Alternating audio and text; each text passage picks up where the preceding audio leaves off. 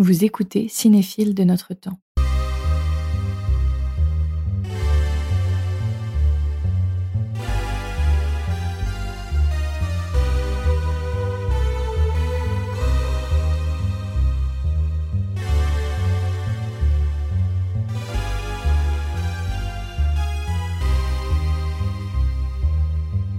Monteur, acteur et réalisateur, formé au montage à la FEMIS et ayant fini ses études il y a peu, notre invité est déjà passé par de multiples projets et il en a déjà plein d'autres en tête et entre les mains.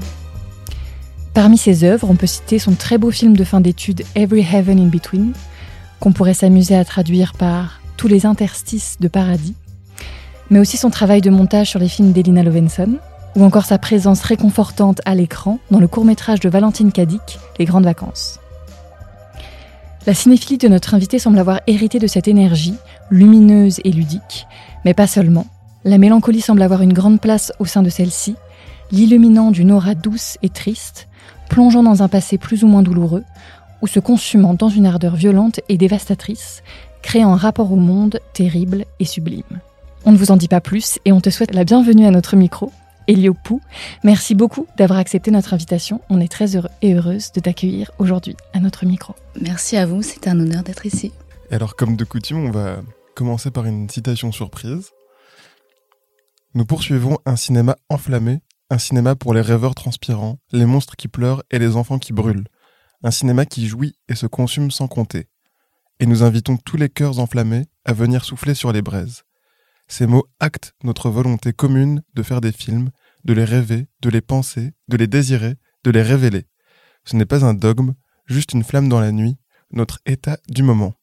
Et alors c'est une citation qui a été qui est extraite du manifeste Flamme écrit donc par Yann Gonzalez, Caroline Poggi, Jonathan Vinel et Bertrand Mandico et publié dans les cahiers du cinéma euh, en 2018 il me semble. Incroyable, merci pour cette découverte. Euh, je la découvre ici.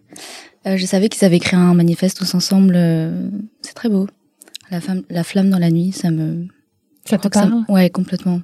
Ça me parle beaucoup parce que il y a de la lumière dans l'obscurité et une forme de euh, de logique dans le chaos aussi. Et ces cinéastes, euh, c'est des cinéastes dont tu te sens proche peut-être ou? Ouais, je me sens ou en partie en tout cas. très proche, ouais, de euh, du cinéma de, de Yann Gonzalez et de Bertrand Mandico, et aussi de Caroline Poggi, de Jonathan Vinel. Ce sont des, des cinéastes qui ont pour moi euh, ouvert le champ en fait d'un certain cinéma. Euh, euh, comment dire, qui ont déployé une forme d'imaginaire euh, et qui ont convoqué les spectateurs et les spectatrices euh, à une forme de danse cosmique. Voilà, à travers des formes qui sont qui sont super diverses et proliférantes et multiples, colorées. Il y a des monstres, il y a du romantisme, il y a de la chair. C'est un peu tout ce qu'on aime, quoi. Et tout ce dont le cinéma français a besoin aujourd'hui. Eh ben, on va continuer avec euh, des monstres, de la couleur, de la chair euh, et bien plus encore parce que pour ton portrait, on t'a demandé si tu étais un costume au cinéma et tu as commencé par nous répondre par euh, l'univers queer et rave de Greg Araki. Ouais, carrément. Greg Araki, c'est l'un des cinéastes que j'aime le plus. J'aurais adoré vivre dans ses films. D'ailleurs, j'ai l'impression de vivre dans ses films. Euh, Mais qui sont violents qui aussi. sont violents, mais tellement beaux par leur splendeur de cette violence-là, d'une jeunesse écorchée, écorchée vive, euh, qui se consume et qui sont dans la vitesse aussi en fait. Ce sont des gens qui, des jeunes gens qui vivent vite parce qu'ils ont l'impression, enfin parce qu'ils sentent que le monde brûle autour d'eux. Et ça rejoint un peu la flamme dont tu parlais tout à l'heure, la flamme dans la nuit. Ce sont des personnages qui sont consumés un peu vivants par le monde. Mais Oui. par cette flamme, ils éclairent aussi le monde en fait. Et si on en revient au costume, euh, c'est beaucoup plus que des accessoires justement dans les films de Greg Araki. Est-ce que tu pourrais un petit peu euh, nous en parler? Ouais, c'est par exemple euh, le premier que j'ai découvert, c'est The The Doom Generation 95 avec Rose McGowan et James Duval. C'est un road trip euh, vers euh, vers le, vers le sexe et la mort quoi. On peut dire ça comme ça. euh, de trois jeunes personnes qui se rencontrent euh, euh, dans la nuit, dans le désir, et tous les trois ils échappent à quelque chose, à un monde, euh, un monde déjà un peu déliquescent. Et euh, donc je reviens à la question de base, les accessoires, Les costumes. les costumes, ouais. les costumes, le la DA du film est incroyable, que ça soit le décor de ces murs euh, monochromes blancs au carrelage euh, damier noir et blanc, Les chambres rouges. les chambres rouges, c'est très dense en fait, les couleurs sont très vives et ça accroche tout de suite en fait euh, l'œil et les costumes sont incroyables, on a du cuir, euh, on a du matière plastique, il y a cette euh, je crois que c'est quoi, c'est un parka plastique que porte Rose McGowan en fait quand ils sont dans le à la dans fin. le magasin de disques, ouais. Mm, mm. Et il y a aussi ces ouais ces t-shirts très euh, 90, un peu Grinch, très oversize, l'héritage de Kurt Cobain avec des des rayures euh, jaunes et marron. Euh, Très ouais, précis. Ouais, enfin c'est des choses qui marquent, j'ai l'impression.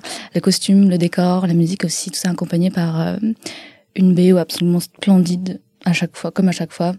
Euh, très shoegaze. Donc on a du slow dive, on a du ride, on a du on Cocteau va- Twins, dont on va parler tout à l'heure. Ouais. Tout ça fait qu'on a envie de vivre dans, dans ces films. Quoi. On t'a demandé ensuite si tu étais un corps, qu'il soit réel, virtuel ou chimérique. Et là, tu nous as répondu par trois corps. Quand ils sont réels, c'était les beaux garçons qui portent le spleen. Alors, on aimait beaucoup euh, cette expression-là. Tu nous as aussi parlé de Neo dans Matrix, de Duna Bay dans Sense8 et de Aoru dans le château ambulant. Ouais. Euh, voilà, c'est c'est beaucoup de corps masculins très C'est beaucoup de corps masculins très forts. très jeunes. Je me raconte, je me rends compte maintenant, ouais, exactement. Euh, Peut-être que j'étais standardisée aussi à une forme de, de standardisation de- du corps masculin parce que euh, bon, ah, tout ça c'est relié à des questionnements aussi sur le genre dans, dans, dans les corps qu'on se projette nous. Et c'est vrai que moi je me projette 100% dans des corps masculins ou dans tout cas androgynes, euh, mais plutôt masculins. Euh, ah, ceci dit, le corps de Néo, c'est un corps masculin, mais qui est quand même aux frontières euh, poreuses, quoi, de plusieurs genres. Parce que la relation que Néo a avec, euh, je me rappelle plus le prénom de Trinity avec Trinity, euh, moi j'ai l'impression que c'est des corps euh, complètement queer, quoi. Enfin, j'ai pas l'impression que ce soit des corps très, qu'on est marqués par les stigmates de la virilité ou de la mas- ou de la féminité euh, dans les deux cas. Oui, et puis c'est des corps aussi qui sont très marqués par la relation chair-machine. En fait, Ouais. c'est- plus ça qui va les marquer que des corps euh, masculins-féminins. Oui, ils sont déjà au-delà du binaire. euh, euh, ils sont, oui, quelque part dans, dans le monde du futur, euh, dans le monde inventé par les Wachowski. Et déjà, en fait, à l'époque, elles avaient complètement déjà devancé toutes ces questions que nous, on se pose aujourd'hui dans les années 2020. En fait, c'était dé- déjà devancé il y a plus de 25 ans. Et même par des théoriciens, théoriciennes euh, bien en amont, mais qu'on connaît un peu moins. Mais grâce euh, à la trilogie Matrix, enfin maintenant quadrologie, Oui. quadrologie, Tétralogie, ouais.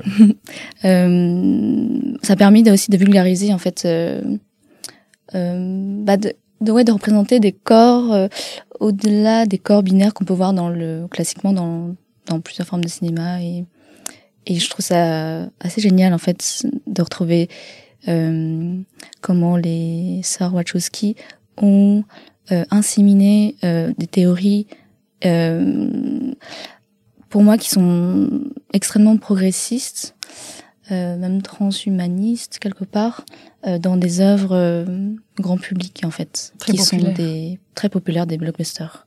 Donc euh, c'est des blockbusters qui sont qui sont extrêmement intelligents.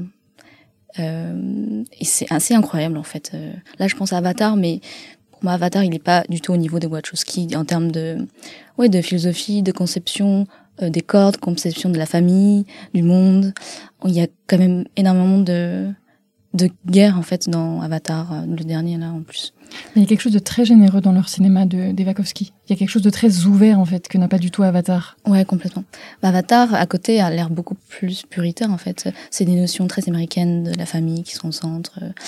Ouais, les Wachowski, on est dans, ouais, on est vraiment dans le futur, quoi. Et j'ai, Dans un beau futur. ouais, dans un beau C'est futur. beaucoup plus accueillant que le cinéma de James Cameron, je trouve, Ouais, d'une certaine c'est- façon.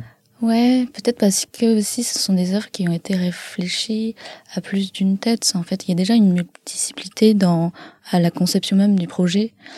Et aussi dans leur vécu, en fait, de, de elles, comment elles ont traversé aussi leur corps et leur identité et la manière dont, dont, ça a été infusé dans leurs œuvres, mais depuis le début en fait. Et je trouve ça, il y a une ligne en fait très claire qu'Étienne, euh, même si Matrix 4 n'a pas connu le succès populaire des autres Matrix, en même temps ça aurait été compliqué parce que euh, les trois premiers Matrix, enfin surtout le 1, a tellement tout démonté en fait dans l'industrie même hollywoodienne que c'était difficile de, de faire mieux quoi. Mais mais même avec la série Sense8, mais je crois qu'on va en discuter On tout à parlait, l'heure. oui, oui, tout à fait. Et moi, je voulais juste revenir sur cette expression que tu disais des corps qui portent le spleen, parce que je trouvais ça très beau et ça, ça, en fait, ça ajoutait une espèce de lourdeur sur ces corps-là qui étaient un petit peu donc malmenés, violentés, une espèce de, ouais, de, de pesanteur qui pesait sur ces corps, quoi. Ouais. Je pensais euh... Sur la fois très gracile et aérien. Enfin, je pensais à Oru, par exemple. Ouais. Et il y a un truc qui pèse sur eux. Ouais. Enfin, dans le cas, dans le cas de Aoru, c'est quand même, c'est un peu comme un, un prince hyper dramatique, euh, hyper drama, euh, très théâtral. Bah, du coup, qui est aussi dans une forme de queerness, hein, pour moi. Totalement. Et euh, mais oui, qui porte une forme de spleen et quelque chose d'indom- d'indomptable, comme si en lui il y avait une part euh, d'ombre que personne ne pouvait voir, quoi. Et comme ça, il rentre chez lui avec euh, tous ses vêtements à nettoyer. Il y a, la notion de se purifier, même dans Shiro aussi, l'idée de, sortir dans le monde, l'affronter, revenir avec des, blessures, soigner son corps, euh, purifier, le soigner, euh, le retraiter. Alors, pour cette troisième question du portrait, ensuite, on t'a demandé si tu étais une langue au cinéma. Et tu nous as répondu par deux langues. Déjà, le, le cantonais dans les films de Wong Kar Wai et le français euh, dans le court-métrage J'ai froid de Chantal Ackerman et dans les films de Romer et notamment euh, Les Nuits de la pleine lune, Conte d'été, Le rayon vert. Ouais. C'est euh, marrant les deux parallèles. En fait, il y a y a la chaleur, il y a la danse, il y a y a la chair en fait euh, dans les films de Wong à travers le cantonais. C'est surtout les les premiers films. Sachant que c'est Euh, vraiment un enjeu chez lui, euh, le cantonais dans, dans Ouais. ses films. Ouais, parce que je pense que c'est la langue avec laquelle il a grandi et aussi c'est tout le tout le cinéma hongkongais. euh, moi, je me rappelle quand j'étais petit, je regardais euh, bah, les films hongkongais à la télé et je comprenais rien et j'adorais en fait. J'adorais, je trouvais ça hyper chantant, hyper drama aussi. C'est beaucoup plus les tons. J'ai l'impression que les tons sont plus relevés que en mandarin en fait. Et du coup, c'était plus spectaculaire aussi déjà comme ça dans la parole. Et euh, ouais, il y a la chaleur. euh, la sensualité des, de ces films dans le cantonais, que ce soit dans Les Années Sauvages, euh, Chunky Express, La langue de Tony Leung ou de Leslie Chung, euh, incroyable. On a l'impression qu'ils s'engueulent tout le temps et en même temps qu'ils se déclarent des poèmes d'amour, quoi. C'est un peu ça. Et alors, si je reviens en France, oui, j'ai cité euh, ce court-métrage de Chantal Ackerman que j'adore. Je le trouve mais incroyable ce film. Et très particulier. Très Il particulier, est ouais. très, il est très frontal en fait dans son Ouais. rapport à la langue aussi. Ouais, c'est c'est en fait, il y a un côté très ludique moi je trouve dans ce film dans la manière où euh, on suit la déambulation de, de jeunes filles qui se rencontrent et qui traversent la nuit et qui parlent et qui sont des formes aussi de manie, des mono-obsessions euh, sur des sur des objets, sur euh, la nourriture justement, le rapport à à la nourriture qu'on trouvera dans dans Je tue il elle aussi, le rapport un peu obsessionnel à, à la nourriture et au corps. Et euh, la, oui, il y a des répétitions de phrases euh, dans ce film. Et en fait, Chantal Ackerman, pour moi, c'est aussi une cinéaste euh, qui a inscrit des personnages dans la vitesse. Pour moi, en tout cas dans ce film-là, les personnages vont vite dans ce film. On marche vite, on mange vite, On réagit tout le temps. on réagit. Et on oui, parle toujours au présent. Oui, c'est C'est déclaratif, euh, j'ai faim, j'ai froid, je fais ça, je. et Ouais. Et, j'ai l'impression que c'est en même temps très enfantin. En fait, on va dire ce qu'on ressent. Si on a faim, on va le dire, en fait. Et pour moi, c'est un cinéma très juvénile, en fait. euh, très juvénile. Et... Parce que justement, tout à l'heure, on parlait des, des, des, corps, des corps euh, dans le spleen. Et déjà là, en fait, il y aura une forme de gravité. Des corps, euh, par exemple, euh, dans lesquels naissent le désir, mais qui n'auront pas les mots pour le formuler. Donc ça, c'est l'adolescence quand on est brûlé par le désir euh, et quand on est un peu, oui, questionné par le rapport aux autres. Mais quand on est enfant, on est dans un rapport purement de plaisir, en fait, à la pêche qu'on va manger, au lit qu'on va faire une sieste. En fait, c'est un rapport, euh, je dirais, plus frontal. Et la vitesse, oui, la vitesse, euh, je crois. que- Non, excuse-moi, mais Mm. et même au désir, en fait, à la toute fin du court métrage, elle fait donc sa première fois, Mm. et le mec lui demande est-ce que c'est ta première fois? Elle lui dit oui, comme ça, ce sera fait. Mais comme si c'était, Ouais. elle achetait une pomme au supermarché, quoi. Ouais. Il y a un truc comme ça, ce sera fait, et boum. J'aime beaucoup parce que c'est tout est dédramatisé en fait. Alors euh, faire l'amour pour la première fois équivaut à manger une tartine de pain avec du beurre quoi. Et c'est tout est euh, à l'horizontalité. Et en fait, moi, je vois une grande tristesse dans ça aussi parce que en fait, c'est une forme de ouais de mélancolie, de spleen, mais encore plus intérieur que les films que je citais tout à l'heure, qui est tellement intérieur que oui, justement, on va on va consommer les choses pour les faire en fait. Il faut que ça soit fait. Voilà. Et le langage sert un petit peu à exorciser tout ça, peut-être? Ouais, Il y a et tellement de spleen qu'il faut quand même le dire. le ouais. dire, mais de façon ludique aussi, de Ouais. dire de façon directe, comme pour mettre une distance. Complètement. Et c'est aussi euh, la main que le personnage qui est très solitaire tend à l'autre personnage qui est aussi solitaire. Et de ces deux solitudes pourront peut-être naître euh, une relation. euh, et pour mieux vivre dans le monde, mais dans les films de Chantal, de Chantal à Carmen, c'est la difficulté d'exister, quoi. La difficulté de respirer, de dormir, de manger. Tout est difficile, tout est, tout est lourdeur. Et pourtant, la manière dont elle a de filmer ses personnages, il y a une grande, il y a une grande joie, une grande forme de, de ludisme. Elle regarde toujours ses personnages, enfin c'est très humain quoi. C'est jamais, euh, même les, ouais. Je pense à la, sé- la séquence euh, dans Je tue il elle où euh, du coup le personnage féminin rencontre, enfin fait du stop et rencontre ce, ce monsieur en camion qui la prend. Et je crois qu'il y a un long plan séquence comme ça dans la, dans le camion où où il parle de tout. Je crois que ça dure 15 minutes. D'ailleurs, c'est marrant, je l'ai vu à la cinémathèque. C'est super de parler de ce film ici. Euh, et c'est hyper beau, quoi, mais beau comme du documentaire. Et oui, j'ai choisi ces deux langues parce que le français n'est pas ma langue maternelle, mais c'est ma langue d'adoption. Et je l'ai- je l'aime dans toutes ses variations, en tout cas dans les films euh, qu'on a cités là. J'ai faim, une cigarette.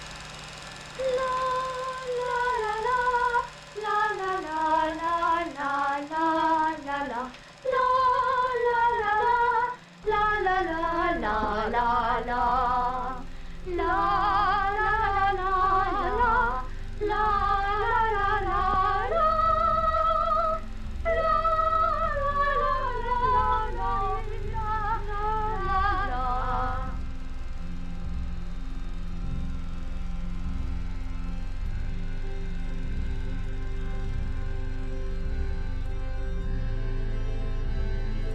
L'amour qu'Elio porte aux langues est aussi large et multiple que celui qu'il porte au support filmique.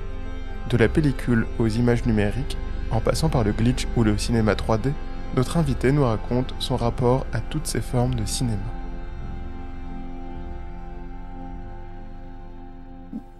La pellicule, c'est une... Et le numérique, c'est vraiment deux supports pour moi qui n'a rien à voir. Et... euh, je vais pas être d'accord avec Patricia Madoui dans l'épisode précédent, je suis désolée, Patricia. Mais euh, en fait, euh, tout ça, c'est des... Comment dire C'est des...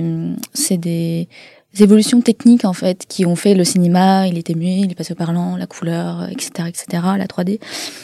Mais euh, je pense que c'est toujours important de questionner le support sur lequel on tourne les films, même les conditions de mise en production, de la post-production. Monter un film en pellicule, c'est pas la même chose que monter en numérique, ça n'a rien à voir dans la pratique. Euh, coller des plans avec le support dans les mains, avec le sel d'argent, ça n'a absolument rien à voir d'être derrière un ordinateur devant un vide avec trois écrans. Enfin, c'est pas le même rapport et aux outils et à l'image et au toucher. Euh, donc je voulais juste dire que moi, je, ouais, je, pour moi, ça n'a rien à voir. Donc forcément, la question, la question du support se pose à chaque fois, à chaque fois que j'ai envie de tourner un film. Et euh, bah, je l'ai beaucoup fétichisé, notamment la pellicule, parce que euh, la majorité des films aujourd'hui sont quand même tournés en numérique. Alors nous, on nous dit que c'est pour des questions d'argent, mais euh, en fait, en, numérique, on tourne plus mais c'est pas forcément des enfin là il y a quelque chose la question de la quantité et de la qualité en pellicule il y a un autre rapport au temps forcément le temps de la concentration le temps de la préparation tout ça est très différent en fait donc euh, moi j'aimerais beaucoup tester ça euh, dans mon prochain film tester ce support sensible et voir si il va répondre à mes fantasmes pour le coup parce que je suis aussi dans une forme de projection là encore. euh.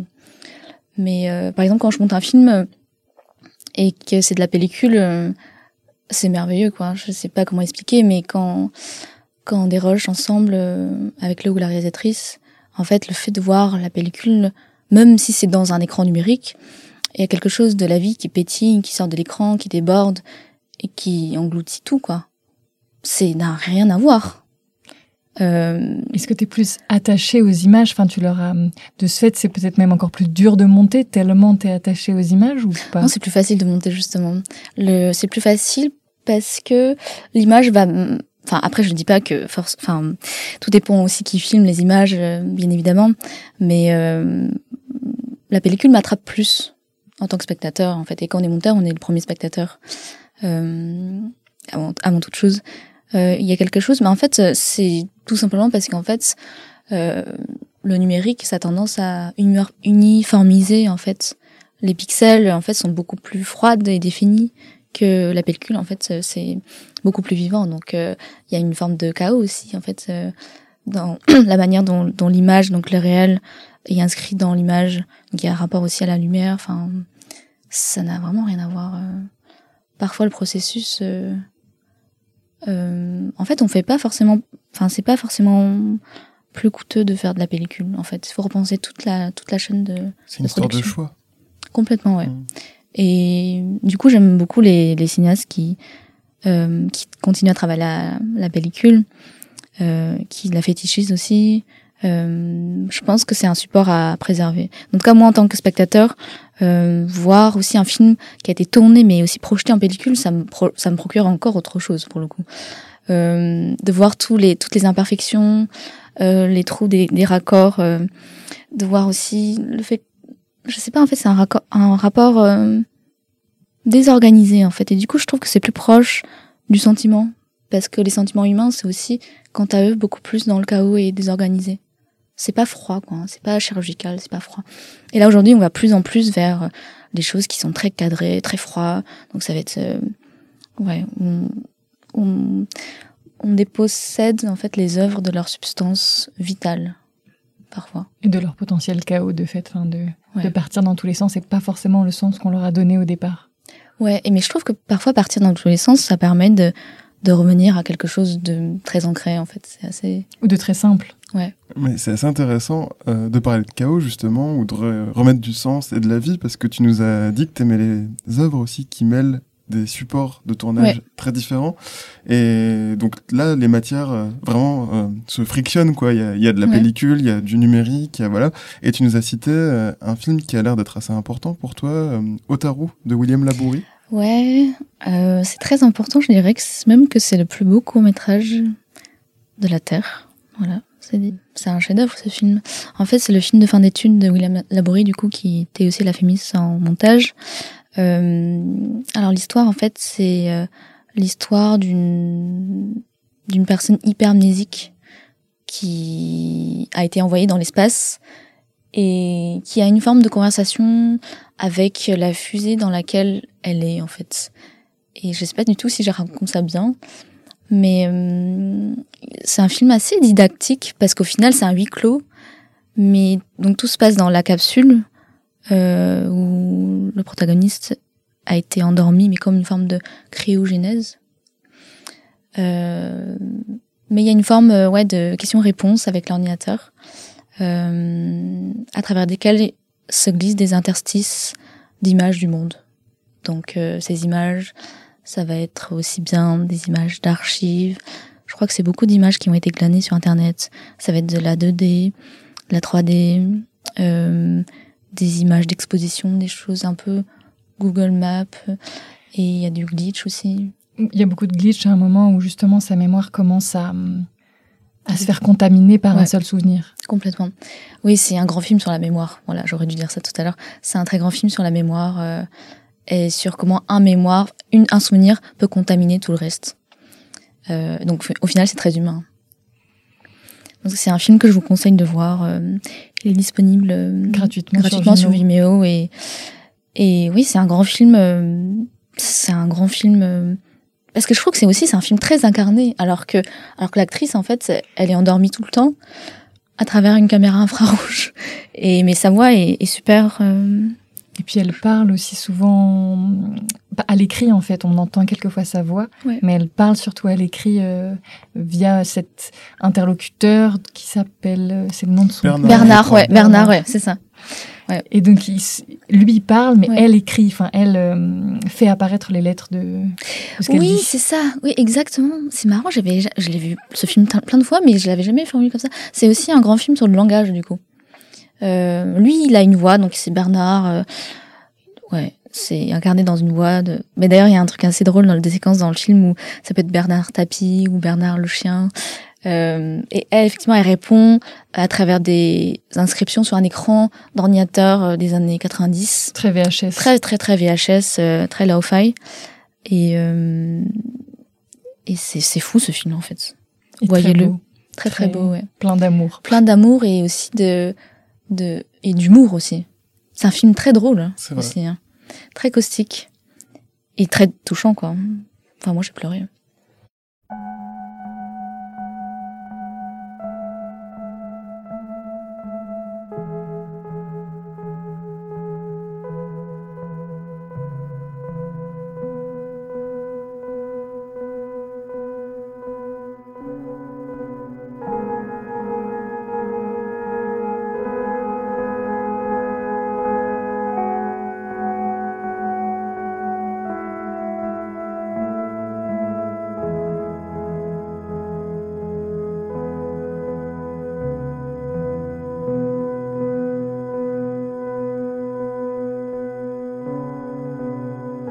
Continuant son voyage mémoriel, Elio remonte jusqu'à son adolescence, hanté par la bande originale de Parawan pour le premier film de Céline Sciamma, Naissance des pieuvres, puis plus loin encore, aux souvenirs douloureux de l'enfance.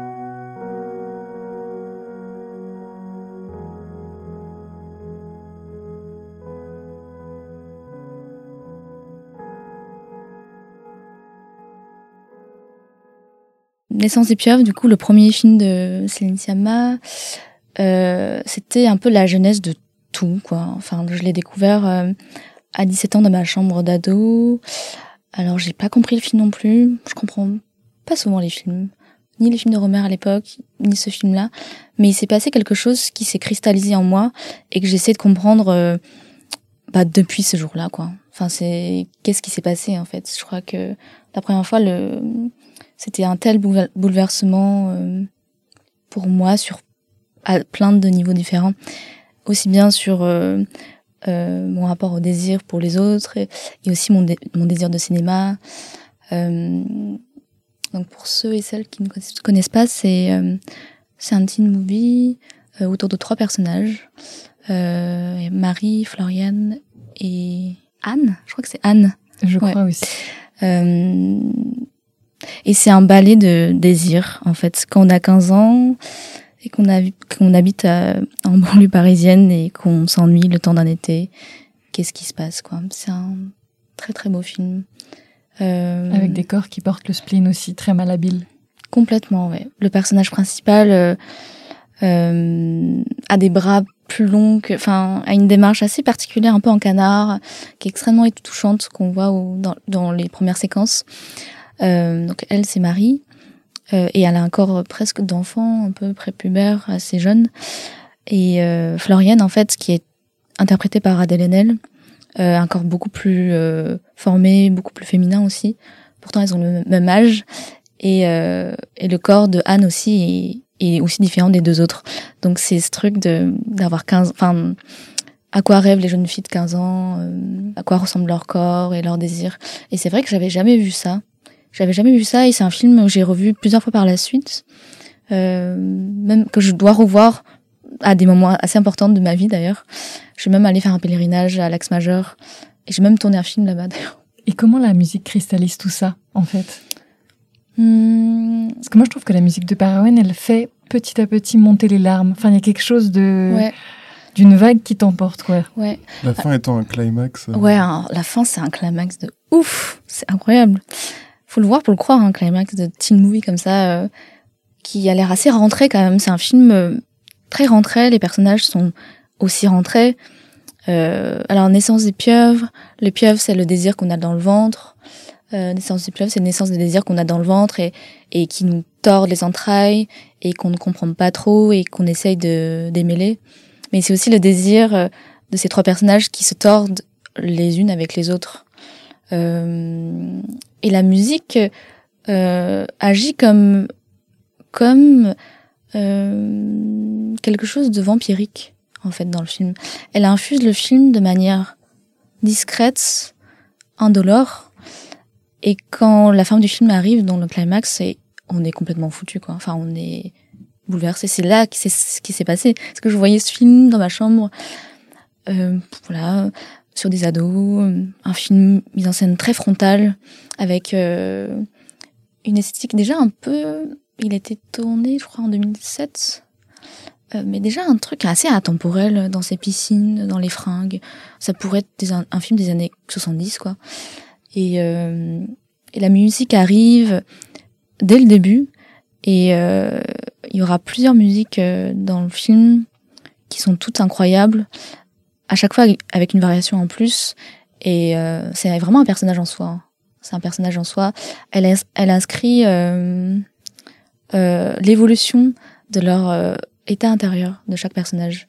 Et à la fin, en fait, ces trois états se croisent et c'est le torrent intérieur. Et la BO est absolument sublime, quoi. En fait, elle a même le film à un point euh, culminant, en fait. Enfin, elle sublime l'écriture de Sinitiama. Et on t'a demandé ensuite si tu avais un, un film ou plusieurs films, un souvenir d'enfance ou d'adolescence au cinéma qui t'a profondément marqué. Et tu nous as donné deux souvenirs. Un souvenir d'enfance qui est Nobody Knows de Hirokazu Koreeda et un souvenir d'adolescence qui est celui de Paranoid Park de Gus Van Sant. Et donc c'est des films très beaux, très doux et très violents.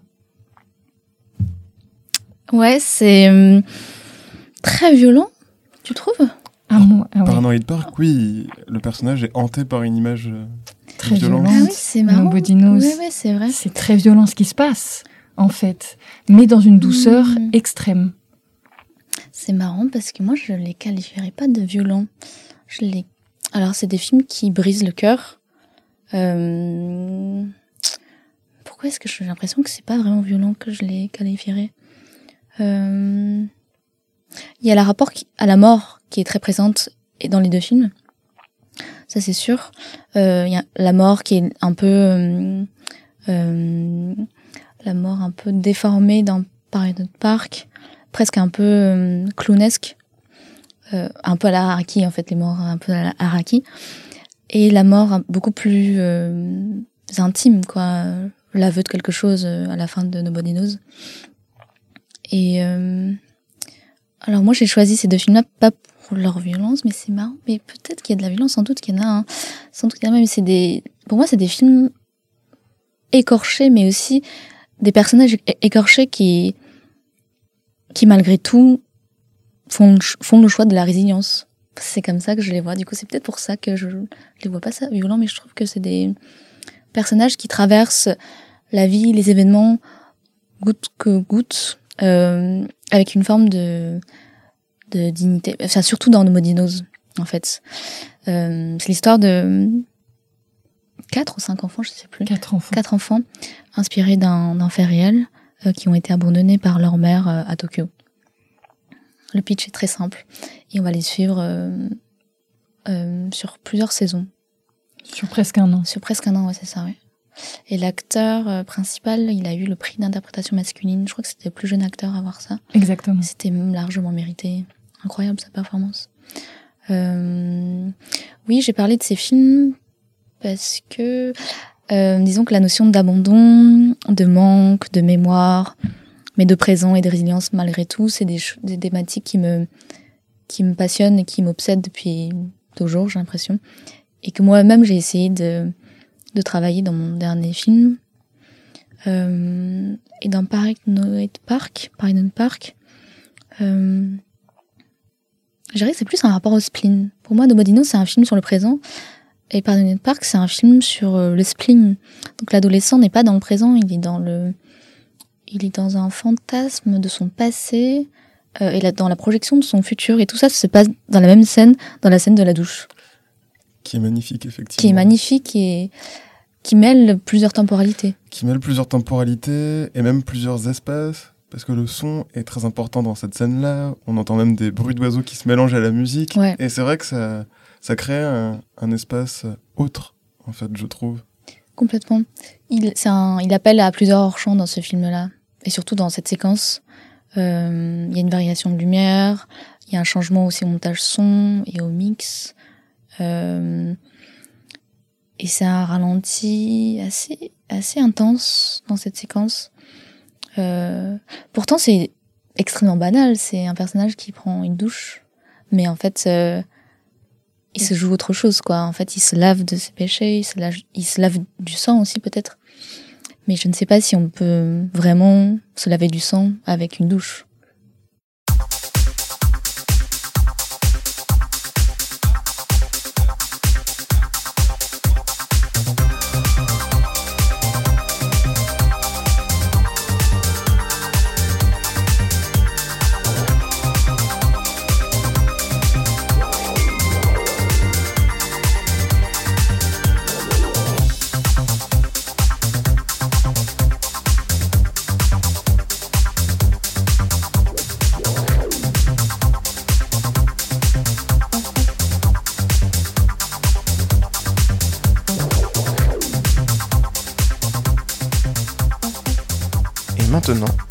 À la carte blanche de notre invité sous la forme d'un poème. Il s'agit de la séquence d'ouverture du film de Gaspard Noé, Climax. Blanc sur noir, bleu, blanc, rouge. Le fond de l'air est rouge. Une sirène retentit. Alerte. Play. Supernature de Céron se lance. Des genoux au sol, des nuques en l'air, des bras qui frappent, des visages qui tapent. Uppercut, crochet, back hook. Je, tu, il, elle, il, nouveau goût. C'est l'extase du relâchement. C'est l'énergie en mouvement. Sa transformation pure. La fureur est une troupe en colère qui cherche à s'épuiser. Tous les moyens sont bons. Les gestes éparpillés montent au firmament, puis redescendent en chaos organisé. Messe du air nouveau à la recherche d'un dieu.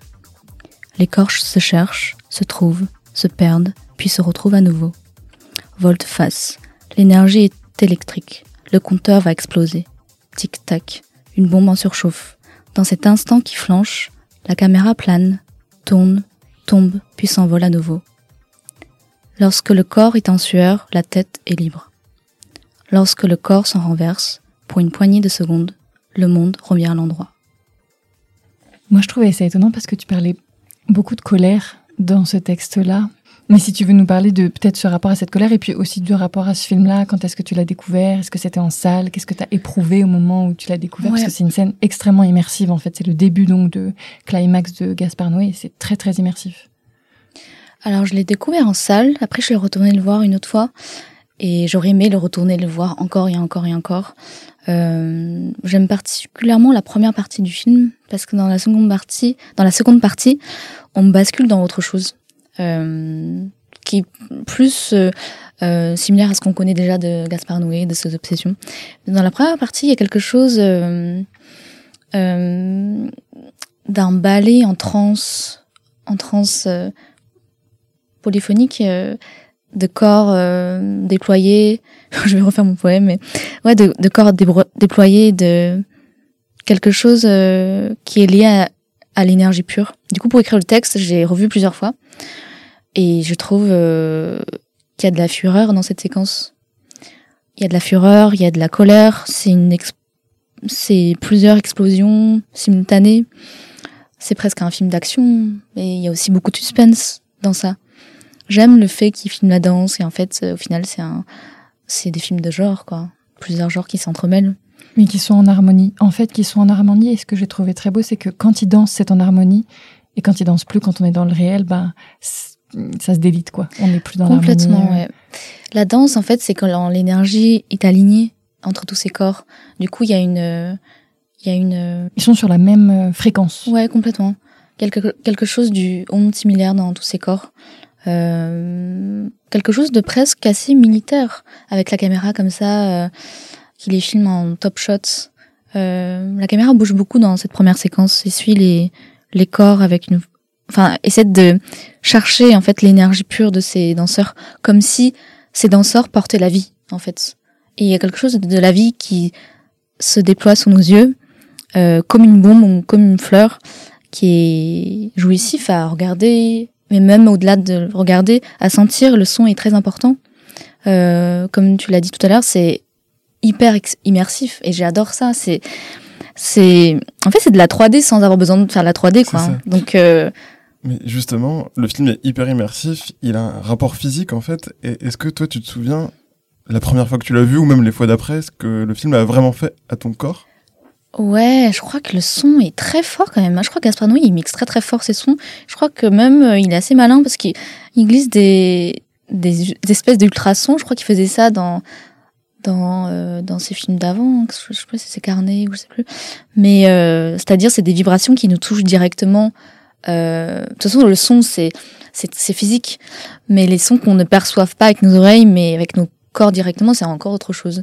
Mais lui, il a toujours travaillé cette euh, cette densité du son, mais aussi de la caméra, euh, très mobile, euh, très énergique, très vive, euh, capable d'aller chercher euh, des choses que d'autres personnes n'arrivent pas ou ne s'intéressaient pas à aller chercher. Quoi.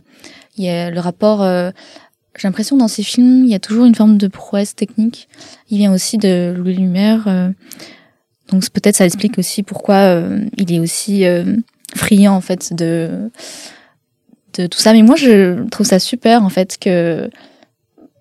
Parce que ça, ça, ça n'enlève. C'est pas moins intellectuel, en fait. Donc j'ai l'impression que depuis tout, depuis tout à l'heure, on parle beaucoup de corps, mais le corps, euh, enfin l'esprit existe parce qu'il est dans un corps, parce qu'il est incarné dans un corps. Et les films de Gaspard Noé, même s'il y en a certains pour lesquels j'ai des rétinences, travaillent cette, travaillent cette thématique.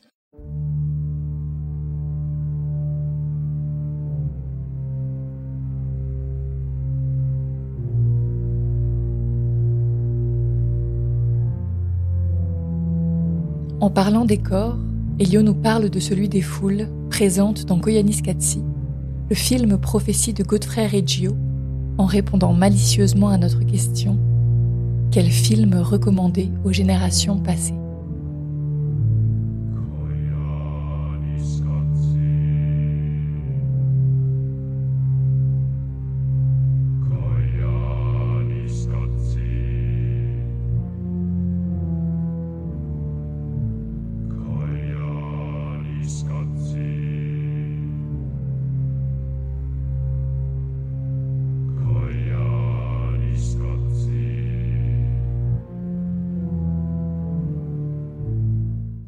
Oui, j'ai choisi ce film que j'ai découvert au collège avec avec mon prof de musique qui était extrêmement lunaire et que tout le monde pensait qu'il était fou. Et maintenant, je me dis que c'était un génie. Après, pour la musique, on comprend vu que c'est Philippe Glass. Ouais, mais en même temps, il était, il avait une salle de musique complètement à l'écart de tout le monde, genre limite dans une cabane. Et il nous faisait écouter ça, il nous faisait écouter euh, les Led Zepp et on faisait des siestes acoustiques quoi. On dormait et, on pouvait dormir, euh, voilà. Et meilleur prof. C'était le meilleur prof, ouais. Et je comprends pas, à l'époque, tout le monde le lynchait, moi je l'adore, quoi. Enfin, il était génial. Et c'est grâce à lui que j'ai découvert ce film. Pour moi, qui visionnaire, visionnaire, euh, mystique, lucide sur le monde contemporain. C'est pour ça que je le proposerai à des générations passées, pour qu'ils puissent voir, euh, ouais, toute la machine, toute la machinerie du monde moderne. Euh, comme un présage. Comme un présage, ouais. Un, un présage, est-il bon, est-il mauvais? Mais c'est comme... Euh, ouais, j'aurais aimé être un oracle pour leur transmettre un DVD de ça. Comme dans Matrix. Je leur filerais un petit DVD dans une petite pochette. Sous le manteau. Hop, Sous hop, le manteau. Exactement. Euh, c'est un, ouais, c'est un film, euh, c'est un film divin parce que la bande, la, la BO de Philip Glass est, est divine. C'est la crème de la crème de la musique euh, répétitive donc il y a aussi une forme de d'incantation euh, du monde, du monde, des esprits, euh, et une vraie réflexion sur euh, la mécanique des corps, des sociétés, des politiques, des villes. Comment est-ce que les corps se déplacent dans les villes? Comment est-ce que les corps ont quitté des corps pour devenir des voitures, pour devenir des buildings, pour devenir des ouais des plus euh, et je pense que on est un peu là-dedans. Par exemple, Transformers, peut-être que c'est l'héritage indirect de ça en fait. On va vers les machines. Euh, donc la prophétie, elle est pas, elle est pas binaire, elle est pas forcément que négative, mais ça, ça a cristallisé quelque chose euh, de son époque quand elle a été faite. Et je trouve qu'il est toujours très contemporain ce film. Donc j'ai l'impression que oui, il mériterait de voir ce film. hein. Oui, toutes les générations pourraient le voir. Et moi, je trouvais ça marrant que ce soit un film qui avance à reculons, parce que tout le film est un time-lapse qui est inversé. Donc on, voilà, on, on retourne en arrière. Et, euh, et comme tu dis, il y a une vraie vision de la technologie, de du côté très négatif et positif que peuvent avoir les villes, mais il arrive quand même à capter quelques moments humains. Enfin, je pense par exemple à une séquence où ils sont dans un quartier désaffecté, et à un moment ils filment deux vieillards, je crois, sur des marches. Il y a quand même quelques instants où on est face à des hommes et des femmes, quoi, à l'humanité, et que on, voit leur humanité, quoi. Oui, parfois il y a des individus qui s'extraient de la masse. Et le montage est super hypnotique. En fait, c'est un film euh, très sensoriel, très intuitif et très hypnotique. Euh, globalement, les corps sont filmés comme des corps de masse, comme des corps euh, De foule. des foules, ouais, c'est ça, c'est des extra-corps, quoi. Mais parfois, il y a des individus qui s'extraient de ça, comme ce que tu viens de raconter. Et, et oui, on peut y voir euh, des parcelles de l'humanité, quoi. Peut-être que c'est le film qu'on pourrait envoyer euh, dans l'espace, par exemple, pour leur témoigner de notre époque. Et on t'a demandé ensuite, parce qu'on parle donc beaucoup de regard et de gaze ces derniers temps, de female gaze, de male gaze, de queer gaze, et on s'est demandé, euh, en prenant en compte tout ça ou pas, euh, s'il y avait un film ou des films qui avaient bougé ton regard, qui l'avaient un peu déplacé, où tu t'étais senti, ah ok, là il y a, il y a un autre regard qui se fait. Et tu nous as cité deux films, enfin une série et un film, Sense 8 dont on a déjà parlé des sœurs Wachowski et euh, Everything Everywhere All at Once de Dan Kwan et Daniel Shiner, j'espère. Les Daniels, comme ils Les Daniels, ouais, c'est ça. oui, ce film dont on parle beaucoup euh, actuellement et, et c'est tellement chouette que Michel Yeoh et, et l'autre acteur, ils ont eu le, ce qu'ils méritent, quoi. Euh, oui, quand j'ai émis la réponse pour ce, pour cette question, je m'étais dit que j'allais galérer pour la répondre parce que résumer ce film, euh, voilà, c'est un petit casse-tête. Mais euh, oui, il a déplacé des choses en moi. Alors moi, je l'ai vu au hall. Euh, la séance était remplie et on a, on, est, c'était une salle, c'était une séance incroyable. Je pense que c'était l'une de mes plus belles séances au hall. Les gens rigolaient, on applaudissait, on pleurait. J'ent- J'entendais des gens pleurer à côté de moi et, ça me faisait pleurer. Et après, on rigolait. Enfin, c'était incroyable comme séquence, séance. Et à la fin, on a applaudi. Euh, parce que je crois que ce film est important et dans sa conception de la narration et dans ce qu'il réinvente en termes de représentation des corps euh, et de leur potentiel en devenir. Euh, ouais, surtout des narrations qu'on leur propose en fait, et aux acteurs et aux actrices asiatiques euh, dans le cinéma euh, mainstream, mais dans le cinéma tout court aussi en fait, euh, américain mais aussi mondial. Des ramifications sur le genre, parce qu'il y a de la comédie, c'est un drame, c'est un film d'action, c'est un film d'anticipation, un film de science-fiction. Euh, Parfois même presque un film d'animation. un fi- carrément un film d'animation, oui, un, un film d'animation. Il y a des références aussi à d'autres films, donc c'est un film très méta, mais méta, même méta, méta, quoi. C'est Euh. Il y a des références à quoi. Oui, il Ouais, c'est- ouais, c'est incroyable. Enfin, c'est une œuvre qui s'est nourrie du cinéma mondial et de toute la cinéphilie. Ça aurait été incroyable que vous, vous l'interrogiez parce que du coup, c'est vraiment les cinéphiles de notre temps, quoi. Euh, ouais, il y a des références à Wong Kar il y a des références euh, à Ratatouille. Euh, Est-ce qu'il y a des ré- références à d'autres films? Euh, bah, En fait, à plein d'autres films aussi, euh, de films euh, fantastiques, d'an- d'anticipation. Et tout ça est dans l'écriture et l'écriture est tellement fluide en fait. C'est un exploit d'avoir réussi à d'avoir réussi à mener à bien ce projet-là et sur le plan de l'écriture et du tournage et du montage aussi. Et du montage, oui. Ouais, c'est tellement épileptique comme euh, comme manière de de en fait, c'est des logiques de sensations qui sont euh, c'est difficile de mettre des mots, c'est intéressant. Je dirais que c'est- ils s'inscrivent dans la suite de ce que les Wachowski ont, ont inventé avec Sense8 en fait. Je crois qu'on est déjà dans l'après.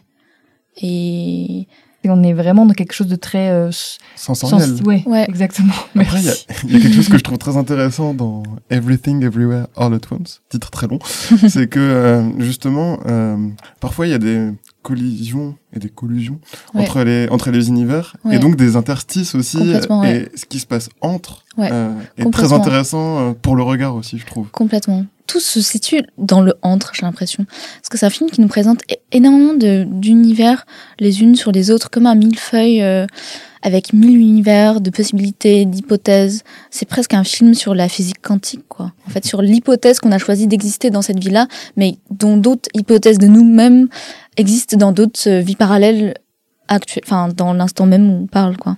Après, ce qui est assez intéressant, c'est que entre ce film-là et Sense8, en fait, tu nous as répondu par euh, deux œuvres qui jouent beaucoup sur la fragmentation, donc les univers parallèles, ou pour Sense8, des, pe- des personnages qui sont aux quatre coins du monde. Et, et en fait, ces œuvres-là, même par leur montage, elles tentent un peu d'abolir des frontières et de, de rassembler, en fait, Complètement. ce qui paraît distant. Ouais, complètement. En fait, tous ces, tous ces mondes peuvent se rencontrer grâce au montage, en fait. Je viens de rendre compte que c'est des, c'est des grandes œuvres qui, ouais, mettent en lumière le, le pouvoir du montage, en fait. C'est vrai que Sensei, c'était l'une des premières séries à, à monter quand même ce montage-là, euh, qui est un montage sensoriel, quoi. C'est le sens qui nous fait basculer d'un pays à un autre, d'une situation à un autre, un personnage à un autre.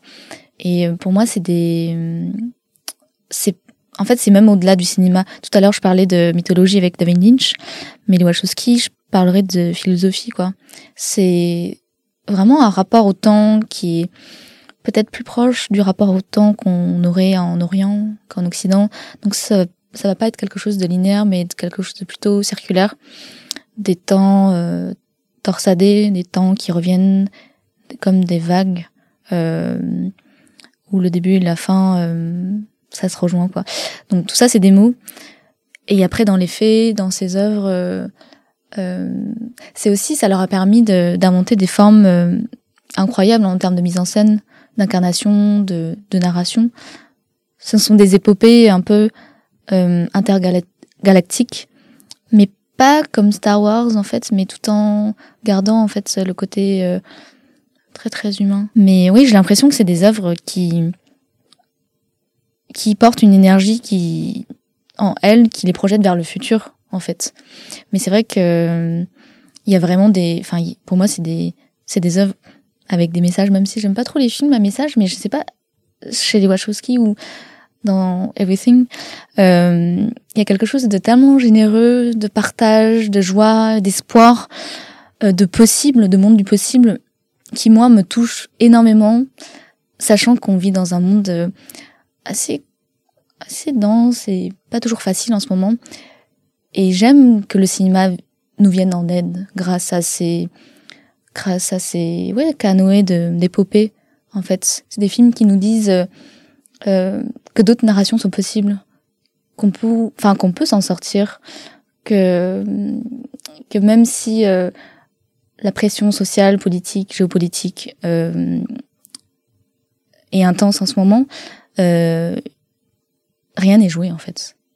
Rien n'est joué et c'est dans l'instant de chaque personne euh, que, en fait, on a tous ce pouvoir-là de faire changer les choses, tous à notre euh, échelle.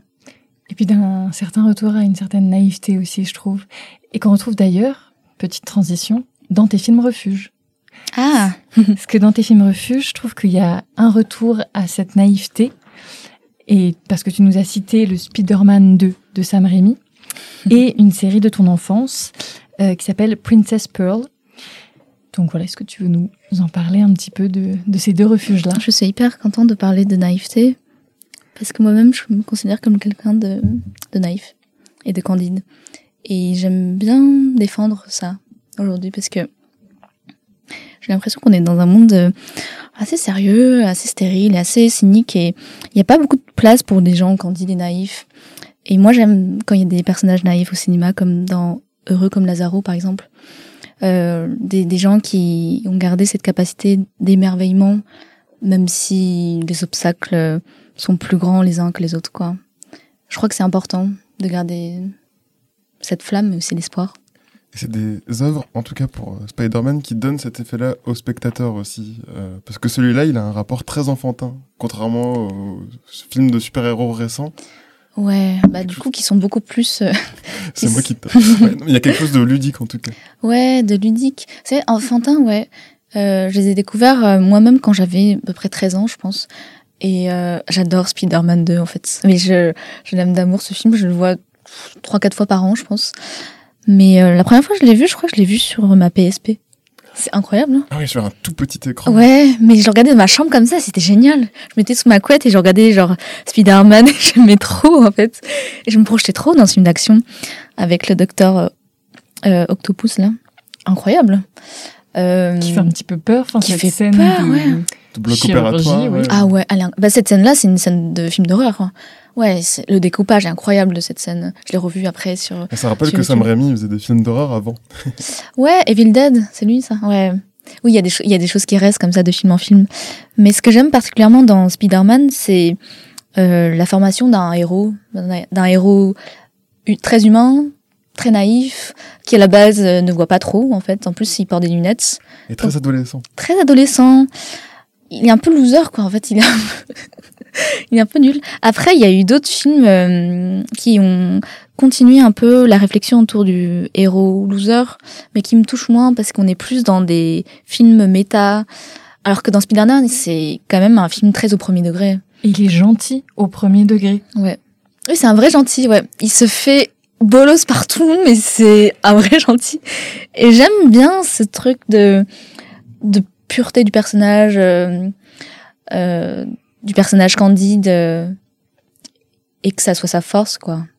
C'est que marrant soit parce le héros. et que ce soit le héros et que qu'en fait malgré tout même s'il voit pas et que c'est complètement un bolos avec des meufs et qu'il est enfin il fait n'importe quoi enfin et c'est quand même le main character quoi il a ce truc de main character energy et hum, il est, il est- j'ai l'impression qu'il est moins intelligent que les Batman il est moins Il est moins Il est cynique moins- aussi. il est moins cynique il est moins riche que Iron Man il est euh, il est moins Expérimenté. Ouais, il est moins parfait que, que Superman, mais Spider-Man, c'est mon préféré parce que il est fra... enfin, il- en fait, il est fragile. Fragile, mais dans sa force, quoi. Enfin, c'est quelqu'un qui n'a pas peur de montrer sa vulnérabilité et montrer sa sensibilité. D'ailleurs, on voit dans, dans son regard qu'il y a quelque chose où le monde pénètre en lui de manière euh, indicible. Et euh, ouais, c'est des... les personnages comme ça me touchent énormément. Et en plus, euh, alors malgré les cascades euh, qui donnent une sensation de liberté, surtout d'immeuble en immeuble, enfin ça c'est toujours un plaisir incroyable. Ouais, On le voit beaucoup ouais, euh, comme un corps un peu burlesque euh, qui va tomber quand même, qui va chuter, Ouais. qui va complètement. qui va vraiment faire des chutes un peu un peu bêtes en plus. Et ça c'est Ouais, quand il essaie de sauter d'un immeuble à un autre, là. Même dans la scène de l'ascenseur. c'est- oui, le côté... euh, J'aime bien parce que c'est un corps, justement, qui est tout à fait imparfait, comme la pellicule, euh, comme support. C'est un corps aussi très très léger quand il flotte dans les airs. C'est des scènes... euh, Bon, à l'époque, quand c'était sorti, c'était comme des, des exploits hein, en termes de 3D. Euh, c'était très, très beau, très très beau, la- comme une danse, en fait. Et... euh, c'est gracieux. c'est très gracieux, exactement. C'est presque comme un ballet. Et le moment où il tombe, c'est euh, c'est extrêmement drôle. Et c'est du premier degré et ça nous fait attacher encore plus au personnage. Mais la scène, moi qui je trouve incroyable, enfin toutes les scènes sont incroyables dans ce film, mais l'une des scènes, c'est la scène euh, du métro. vous vous rappelez de cette scène? Quand Elle il est- essaye d'arrêter Ah le ouais, métro, non mais moi euh, j'aime trop cette scène. En fait, je pourrais regarder tous les matins. Mais elle ça est me donne cette elle scène est maintenant. incroyable. Mais euh, tout ça, c'est vrai, c'est assez mière en fait, je viens de me rendre compte. Mais j'adore en fait, c'est hyper premier degré, c'est hyper euh, bienveillant et chaleureux. ouais. Et quand euh, et quand il s'effondre et que son corps est porté par tout, toute le- la rame de métro là, moi je pleure en fait ça, ça, à, à chaque fois. C'est j'aime bien les personnages bons au, au cinéma, Faut pas les oublier. exactement. Mais merci beaucoup, Elio, pour euh, Merci. cet entretien. Merci beaucoup, c'était super intéressant. Ben, on est trop heureux de t'avoir eu. On remercie aussi Elodie Imbeau qui nous permet d'enregistrer à la Cinémathèque, Gabriel René pour sa musique, et on vous dit à la prochaine.